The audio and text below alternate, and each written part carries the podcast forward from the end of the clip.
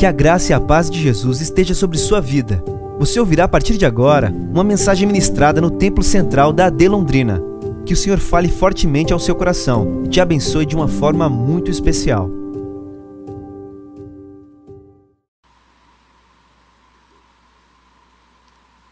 Quero saudar a igreja com a paz do Senhor. Uma alegria voltar a Londrina e estar aqui entre tantos amigos. Eu tenho amigos aqui, podem dizer amém? É pouco amém, gente. O resto é o quê? Tenho amigos aqui, diga amém. Uma bênção, agradeço ao Senhor primeiramente o fato de estar aqui. Pastor Elias, esse senhor cordial que sempre que eu tive contato abençoou muito minha vida. Obrigado, meu pastor. Agradecer também Jodson, meu amigo de longa data, pastor Alex, Felipe, todos que estão aqui. E eu quero dizer a você que quando o pastor Alex falou comigo para trazer a mensagem também na quinta-feira, nós já havíamos preparado uma mensagem para o sábado, e ele disse, pastor, na quinta-feira vai ser um aquece. No meu coração de imediato veio aquela mensagem que os discípulos estão retornando para Emaús, o Senhor aparece no caminho e eles dão testemunho de que enquanto o Senhor caminhava com eles e falava, o coração deles era aquecido. Mas ainda que com o coração aquecido, eles permaneciam andando na direção oposta da vontade do Senhor. O coração aquecido não foi suficiente para fazê-los voltar para Jerusalém, porque eles tinham o coração aquecido, mas a visão ainda estava fechada. Então, o coração quente, mas visão fechada, ainda assim nos faz andar em direção oposta à vontade do Senhor. E eu estava pronto para ministrar essa mensagem, até que ontem, na nossa casa, nós tivemos uma experiência com o Senhor e o Senhor me desafiou a pregar uma outra mensagem. E eu quero que essa mensagem seja uma palavra de Deus para o seu coração e para o meu coração. Você recebe isso, amém? Eu quero que você abra comigo a sua Bíblia em Isaías capítulo 55, versículo 6. Isaías 55, versículo 6. Está posto ali na tela e vamos ler para ganharmos tempo. Nós vamos fazer a leitura até o versículo 11. Buscai ao Senhor enquanto se pode achar e invocai-o enquanto está perto. Deixe o ímpio o seu caminho, o homem maligno os seus pensamentos e se converta ao Senhor, que se compadecerá dele, torne para o nosso Deus, porque grandioso é em perdoar. Porque os meus pensamentos não são vossos pensamentos, nem os vossos caminhos, os meus caminhos, diz o Senhor. Porque assim como os céus são mais altos do que a terra, assim são os meus pensamentos mais altos que os vossos caminhos perdão, são os meus caminhos mais altos que os vossos caminhos, os meus pensamentos mais altos do que os vossos pensamentos. Porque assim como descem a chuva e a neve dos céus, e para lá não tornam, mas regam a terra e a fazem produzir e brotar, e dar semente ao semeador e pão ao que come, assim será a palavra que sair da minha boca ela não voltará para mim vazia, antes fará o que me apraz e prosperará naquilo para a qual ou para que a enviei. Amados, como eu disse a vocês, nesse aquece do congresso, o Senhor aqueceu meu coração com esta palavra. Porque nós lidamos com uma situação dentro desse texto, onde o Senhor está revelando a todos nós que Ele tem pensamentos e caminhos que podem parecer estranhos para a gente, porque não estão no nosso plano, estão num plano superior. Pensamentos que são mais altos que os nossos pensamentos e caminhos que são mais altos que os nossos caminhos. Eu vim para cá de avião, e obviamente que vindo de avião, eu gasto muito menos do que se eu viesse pela estrada. Se eu viesse dirigindo, eu gastaria muito mais tempo do que vindo de avião como eu vim para cá. Uma vez o Senhor utilizou esse pensamento, eu pensando numa viagem que eu e a família faríamos para Belo Horizonte, porque os familiares da minha esposa são de Belo Horizonte, ela é mineira, e nós estávamos pensando sobre ir de avião ou de carro, e no meio desse pensamento o Senhor me mostrou que de fato o Senhor fez o céu para ser mais rápido do que a terra. Você pode dizer amém? Fiz uma pesquisa e descobri que o animal que é o mais veloz da terra, ele não se compara a um animal que é mais veloz no céu. É quase o dobro da velocidade que o animal que percorre o seu caminho voando tem acerca do animal que faz o mesmo trajeto pela terra. E Deus ele trouxe ao meu coração uma visão acerca dos caminhos que ele tem, que são mais altos que os nossos caminhos e que por isso muitas vezes são incompreendidos por nós. Algumas vezes nós até repreendemos ou recusamos tais caminhos. E essa noite eu queria falar, os poucos minutos que nós temos, em poucos minutos, acerca de alguns caminhos que Deus tem para a minha vida e para a sua vida. Você entende isso? Diga amém. Quando nós pegamos a palavra do Senhor e nós discorremos nos personagens bíblicos, nós vamos ver que muitas vezes Deus abriu caminhos na vida de determinados personagens, em episódios que nós sequer imaginaríamos que Deus estivesse por detrás daqueles episódios. Exemplo, quando nós vamos em Gênesis e nós olhamos a história de José, nós percebemos que na história de José, o Senhor começa dando a ele sonhos, e nos sonhos que José tem, ambos os sonhos, são sonhos favoráveis a ele, os feixes que se dobram diante dos seus feixes, sol, luas estrelas que se inclinam diante dele. Mas a realidade que José experimenta depois do sonho é completamente antagônica àquilo que ele poderia gerar como expectativa por causa daquilo que sonhou. Ele sonha que em dado momento tudo o que está diante dele de alguma forma o obedeceria. Mas o que vai suceder àqueles sonhos é uma realidade completamente distinta. É como aquele meme que existe na internet, expectativa versus realidade. A realidade de José é que, por causa dos seus sonhos, a Bíblia vai dizer que os seus irmãos o odiaram ainda mais, e os irmãos de José, invejosos de José, eles tramam algo para, primeiramente, tirar a vida de José mas depois, ao invés de tirar a vida, eles vendem José para uma caravana que está indo para o Egito. Nós conhecemos essa história e nós não conseguimos muitas vezes enxergar o que José também não enxergava naquele momento em que esses eventos estavam se dando na sua vida.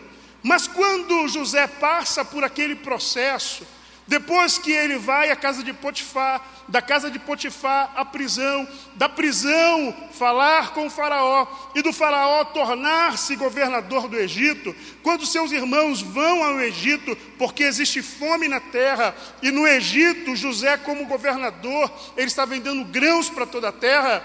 José, depois de um tempo, vai se revelar aos seus irmãos, e em revelando-se aos seus irmãos, José vai manifestar que de fato ele entendeu o que se deu na vida dele. Veja comigo em Gênesis capítulo 45, de versículo, do versículo 5 ao versículo 8. Gênesis 45, do 5 ao 8. José dizendo aos seus irmãos: Agora, pois, não vos entristeçais, nem vos pese os vossos olhos por me haver vendido para cá porque para a conservação da vida Deus me enviou diante da vossa face. Porque já houve dia, dois anos, perdão, de fome no meio da terra, e ainda restam cinco anos em que não haverá lavoura nem cega. Pelo que Deus me enviou diante da vossa face, para conservar vossa sucessão na terra e para guardar-vos em vida por um grande livramento. Assim, não foste vós que me enviastes para cá, senão Deus, que me tem posto por pai de Faraó e por senhor de toda a sua casa e como regente em toda a terra do Egito. O que que José está dizendo? No início eu poderia não ter compreendido a perseguição, a inveja de vocês, mas agora eu entendo que eu estou aqui não porque vocês me perseguiram, não porque vocês me invejaram, eu estou aqui porque Deus me trouxe. Então o que José está dizendo? Deus abriu um caminho para mim no meio da perseguição que eu sofri. Deus abriu um caminho para mim no meio da inveja que eu estava vivendo. Então, naquele momento em que os episódios aconteciam e que eu não conseguia compreender, o Senhor estava inaugurando um caminho para que eu chegasse onde Ele gostaria que eu chegasse. Então, eu quero te encorajar esta noite, meu irmão, e dizer que se você está enfrentando algum episódio de perseguição, o Senhor está abrindo um caminho para você. Você pode glorificá-lo esta noite. Ele diz: Não foram vocês, Deus me trouxe para cá. O Senhor usou aquele episódio, o Senhor usou aquele momento, o Senhor usou aquele processo para que eu chegasse onde eu estou. Então Deus criou um caminho para José, no meio da perseguição dos irmãos. Um segundo episódio em que nós percebemos Deus criando caminho num lugar onde nós dificilmente enxergaríamos. É quando o povo de Israel está saindo do Egito. Eles saem do Egito, e à medida em que eles vão avançando com Moisés, Faraó vem com o seu exército atrás de todos aqueles israelitas. E no momento em que eles chegam diante do Mar Vermelho, eles se desesperam. Moisés vai clamar ao Senhor, porque o povo está com medo, percebendo a aproximação dos egípcios, percebendo a aproximação do exército egípcio. E aí o Senhor dá uma ordem a Moisés para que Moisés possa levantar a sua mão, levantar o seu cajado, e a Bíblia vai nos dizer o que acontece a partir desse momento em Êxodo capítulo 14. Êxodo capítulo 14, versículo 21. Olha o texto.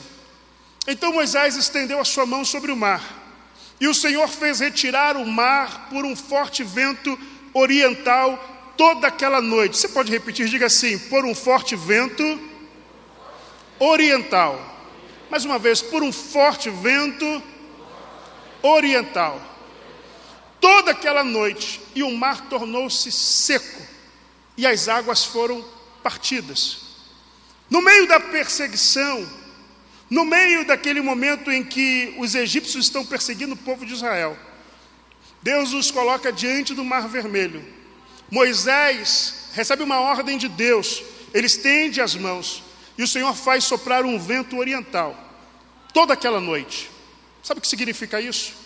Que enquanto Deus estava soprando o vento, enquanto Deus estava partindo o mar, diante de Moisés ele não está percebendo nada, porque o vento está soprando de lá para cá. Ou seja, Deus já estava abrindo o mar mas aqui diante de Moisés ele não estava enxergando absolutamente nada, mas ainda assim continuava obedecendo ao Senhor. E o Senhor vem durante toda a noite soprando um vento e abrindo um caminho para Moisés e para o povo de Israel. Eu quero dizer a você então, meu irmão, minha irmã, jovem, adolescentes que estão aqui essa noite, que você pode acreditar que apesar de não enxergar movimentos à sua frente, o Senhor já está abrindo um caminho para você. O fato de nós não vermos não significa que Deus não está fazendo. Algumas vezes nós dizemos, o Senhor, opa, derrubei. É que eu sou grande e atrapalhado. Quando nós não vemos o Senhor fazendo diante dos nossos olhos, nós costumamos a dizer que o Senhor não está fazendo. Eu não estou vendo Deus fazer.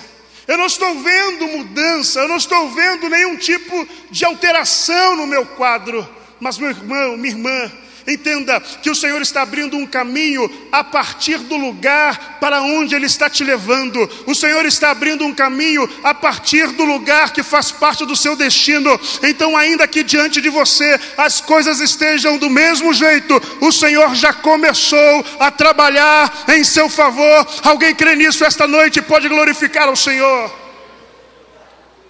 Terceiro, um episódio que acontece na vida de Saul. 1 Samuel, capítulo 9, vai dizer que Quis, que é o pai de Saul, ele tem algumas jumentas extraviadas, elas se perdem. E ele coloca Saul e um empregado para buscar essas jumentas. Eles saem à procura das jumentas. Eles gastam cerca de três dias para tentar encontrá-las, não encontram as jumentas e tomam uma decisão. Eles dizem: Vamos retornar. Saul diz: Vamos retornar para que meu pai não deixe de ficar preocupado com as jumentas, se preocupe conosco. E aí o moço que está com ele fala: Olha, aqui na cidade ao lado nós temos um profeta.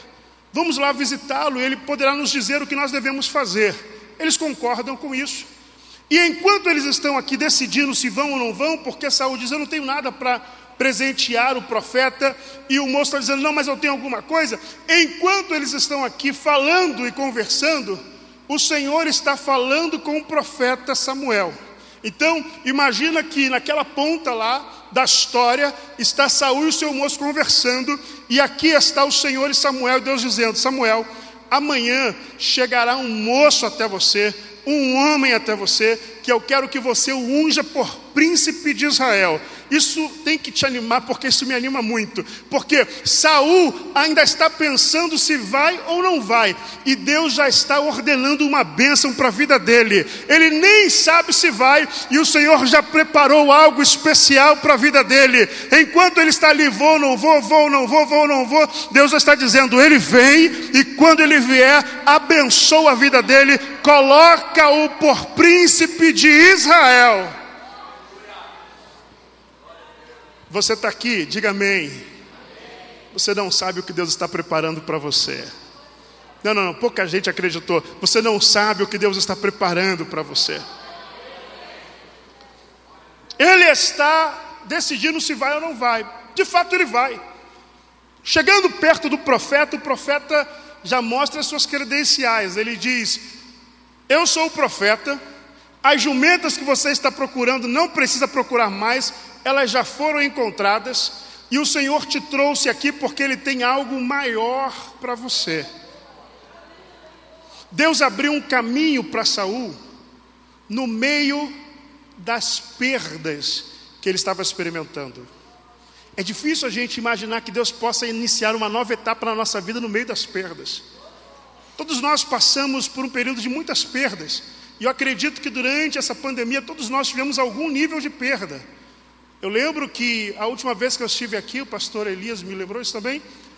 Nós estávamos antes da pandemia, minha esposa estava grávida de Samuelzinho, tínhamos a Helena, e por conta da, da Covid, eu não pude acompanhar o parto de Samuelzinho, porque eu tive Covid no período em que Samuelzinho nasceu, e aí minha esposa estava em Belo Horizonte, porque foi uma gravidez um pouco mais arriscada, e teve o bebê lá, e eu fiquei em casa e eu imaginando todas aquelas cenas, e depois eu participando, e eu lembro que durante esse período do Covid, eu participei de 37 funerais.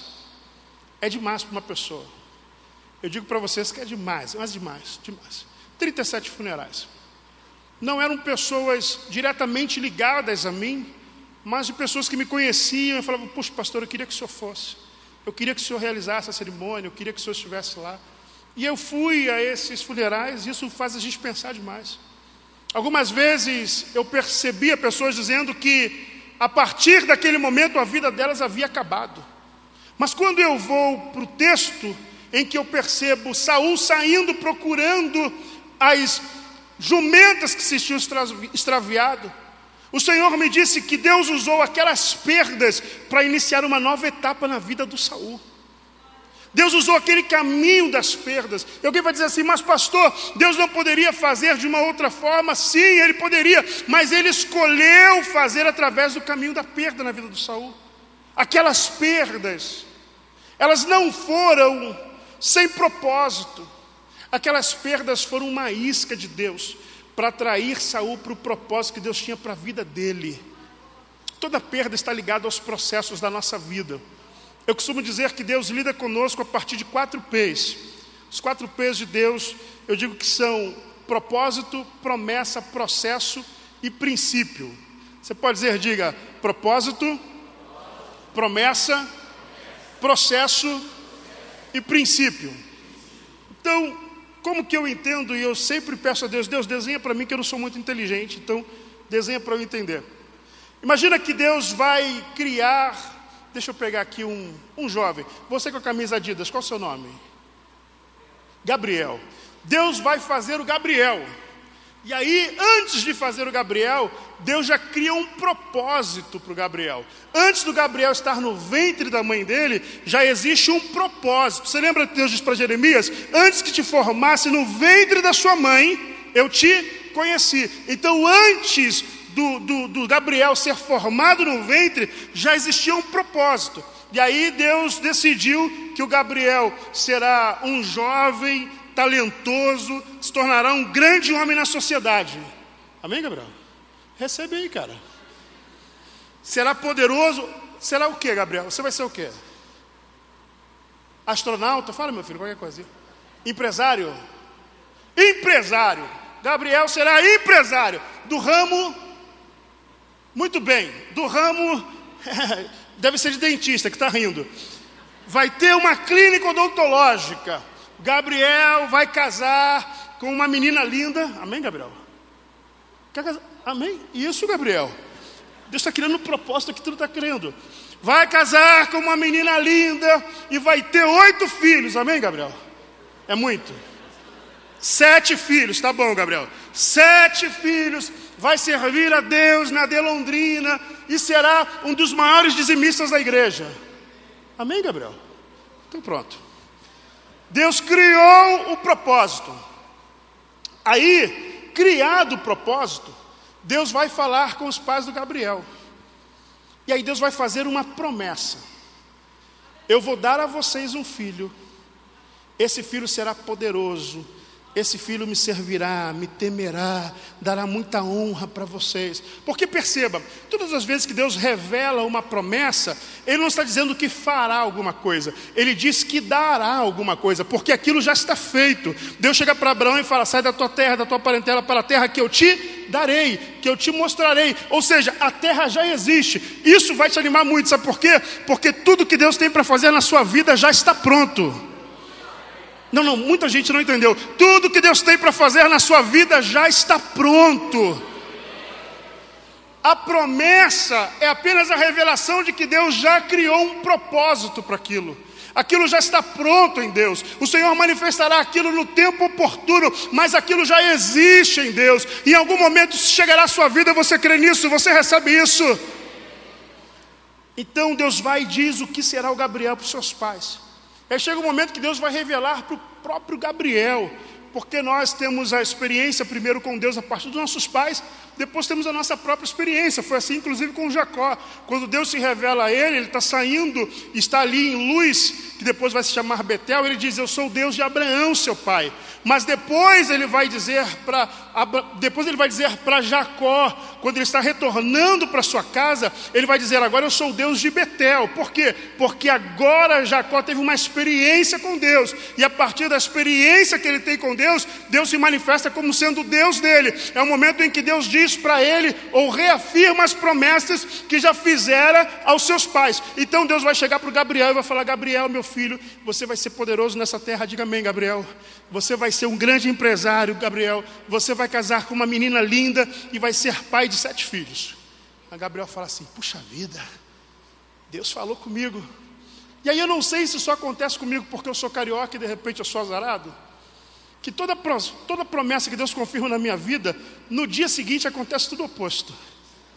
Eu saio da igreja, Deus fala assim, fala assim, agora vai, agora vai. Deus fala assim, pretinho, eu vou te abençoar. Não, brincadeira, nunca falou isso. Falou, meu filho, eu vou te abençoar. Alguém fala assim: Deus manda dizer que vai fazer algo grande na sua vida, viu, meu amado? Amém. No dia seguinte, está tudo errado. Por que isso, pastor? Porque entra no momento do processo. O terceiro P. É o processo. E para a gente o processo sempre é difícil, sabe por quê? Porque a gente gosta de controle. A gente gosta de controlar as coisas. Se nós pudéssemos escolher entre o controle e o milagre, eu acredito que a maioria, se não todos nós, escolheríamos o controle. Porque o milagre só vem quando a gente perde o controle. Se a gente pudesse controlar a vida, quer ver? Se você tivesse o poder de emagrecer 5 quilos agora, você emagreceria? Levanta a mão, diga bem. Aí, ó. Imagina, agora, sai, em nome de Jesus. Irmão, eu fazer isso umas cinco vezes. Se tivesse poder, de repente, alguém falasse, se eu pudesse ter o poder de ser um pouquinho mais alto, um pouquinho mais baixo, o cabelo um pouquinho mais alisado, o outro o cabelo um pouquinho mais caro. Se você pudesse ter o poder ou o controle sobre isso, você exerceria sim ou não? Sim. A gente gosta de controle. A gente gosta de controlar as coisas. Eu gosto da minha vida toda certinha. Na igreja, às vezes, eu encontro alguém, não, pastor, eu gosto da minha vida toda certinha, assim, tal. Aí vem Deus e fala assim, ó, tá bom, tá bom, tá bom, tá bom, tá bom. Bagunça tudo. Por quê? Porque a gente só consegue experimentar o milagre quando nós entregamos o controle para o Senhor. Estar aqui para mim essa noite é de fato um milagre. Porque ontem à noite, durante a madrugada, até uma hora da manhã, minha filha estava com uma febre de 39 graus. E eu falei, Senhor, não é possível. Não é possível. Começou a febre 10 horas da noite. E aí, 39 graus de febre que não abaixava. Tomou de pirona, entrei com ela para tomar um banho mais frio e não abaixava, e nós orávamos, orando, orando, orando, entregando o controle para o Senhor. E eu falei com a esposa, eu falei, Flor, eu vou ligar para o pessoal, eles vão entender, eu não vou, vou ficar em casa. E ela falou assim, não, vamos esperar até quatro horas da manhã, que é o horário que você tem que ir para o aeroporto. Quatro horas da manhã, eu acordei, dobrei o joelho, orei, e falei, e aí, Flor? Ela falou, não, você vai, porque Deus está no controle. E foi nessa hora que Deus mudou a mensagem dessa noite. Fale para o meu povo que eu estou no controle. Fale para o meu povo que eu